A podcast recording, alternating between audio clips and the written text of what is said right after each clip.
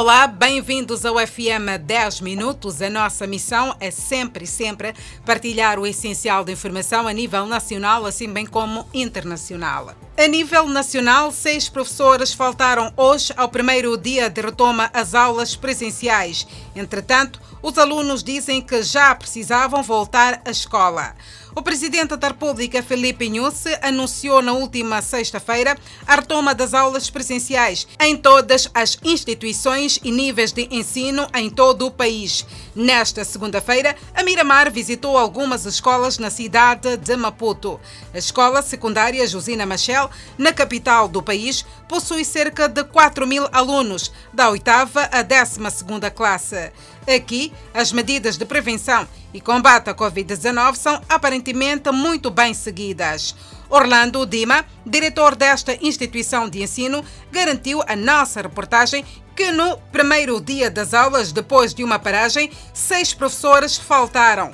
Os alunos asseguram que, apesar da pandemia da Covid-19, é muito bom voltar às aulas presenciais, porque a internet é cara para as aulas online.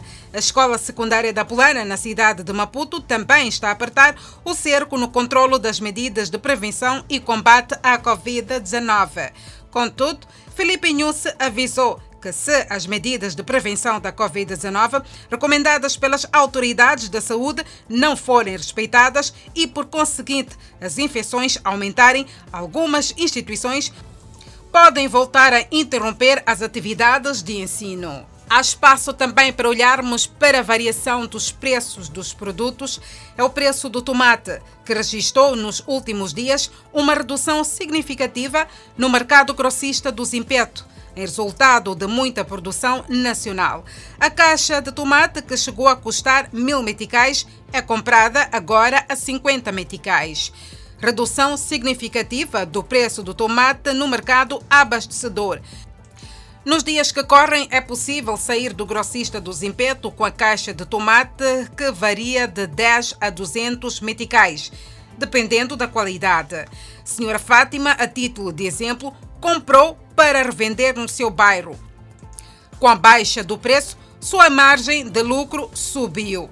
A administração do mercado diz que outros produtos teriam a mesma acessibilidade se houvesse grande produção à escala nacional. O setor das pescas conseguiu arrecadar 227 milhões de meticais como receita durante os primeiros seis meses do presente ano. O Ministério do Mar, Águas Interiores e Pescas reuniu-se para desenhar estratégias de melhoria da produção pesqueira nos próximos meses. Augusta Maíta, ministra do Mar, Águas Interiores e Pescas, dirigiu um encontro em Maputo com o objetivo de alinhar os planos para melhoria do desempenho do setor das pescas nos próximos meses.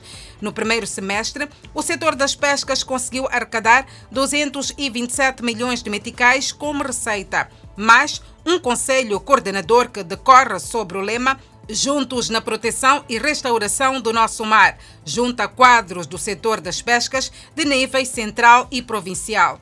Pretende-se como meta para o presente ano atingir 481 mil toneladas de pescado diverso, fiscalização da pesca, restauração do mangal, inspeção do mercado e implementação dos direitos da pesca foram também pontos de análise no sétimo Conselho Coordenador do Ministério do Mar, Águas Interiores e Pescas, que iniciou na sexta-feira e terminou no sábado em Maputo corpo de uma mulher foi encontrado pendurado no portão da casa do namorado no bairro de Spamanine, na cidade de Maputo. Testemunha-se que a mulher tentava saltar por cima do portão para flagrar suposta traição. Ambiente fúnebre na casa. A falecida não é da família. Conta-se que, em crise de ciúmes, a jovem tentava saltar por cima do portão para flagrar o namorado em eventual traição. Situação ocorrida calada da noite e o corpo visto de manhã. Acredita-se que, com pronto socorro, a morte teria sido evitada. Não há sangue no cenário que leva a pensar na asfixia, visto que a camisola presa no portão tinha a gola apertada. A família diz que a mulher não era conhecida na casa, onde só tinha contactos com o namorado. Por outro lado, alguns munícipes na cidade de Nampula mostram-se apreensivos pela morosidade na remoção dos resíduos sólidos a nível dos diferentes bairros daquela autarquia. O cenário com que se apresentam alguns bairros da cidade de Nampula em termos de saneamento do meio, sobretudo na componente de recolha de lixo, é descrito pelos munícipes como sendo crítico. Residentes dos bairros de Moaiviri e Nampoco, por exemplo, apontam que o facto prende-se pela na recolha dos resíduos sólidos. O problema é de veras constrangedor, que temem contrair doenças por conta da situação. O edil de Nampula, Paulo Varrale, diz ser uma situação que deveu-se à avaria e falta de alguns equipamentos de recolha de lixo, mas que com a recente aquisição de dois caminhões, a situação pode estar minimizada nos próximos dias. Os bairros de Moatala, Mataunha, Namutequeliwa e Moaivir Expansão são tidos como sendo as zonas mais críticas em termos do saneamento do meio. Há espaço hoje para partilharmos as principais notícias internacionais. Furacão Ida nos Estados Unidos da América traz inundações. Várias casas, estabelecimentos econômicos e ruas ficaram cobertos de água. As enchentes do furacão Aida cobriram ruas e cercaram casas na região da costa do Golfo do Mississippi, sendo uma das tempestades mais poderosas que já atingiu os Estados Unidos. Imagens mostram carros submersos, casas na água e ventos fortes a soprarem nas rodovias. O furacão Aida forçou ainda o corte de energia, derrubou telhados de prédios e revertendo o fluxo do rio Mississippi, enquanto ele entrava em um dos corredores industriais mais importantes dos Estados Unidos da América. No Mississippi, mais de 40 mil clientes ficaram no escuro enquanto que na Louisiana, mais de um milhão de residências e empresas ficaram sem energia. O presidente Joe Biden aprovou declarações de emergência para Louisiana e Mississippi antes da chegada do AIDA. Os casos da Covid-19 continuam a aumentar no estado de Nova Gales do Sul, na Austrália. As autoridades relataram um recorde diário de infecções da variante Delta.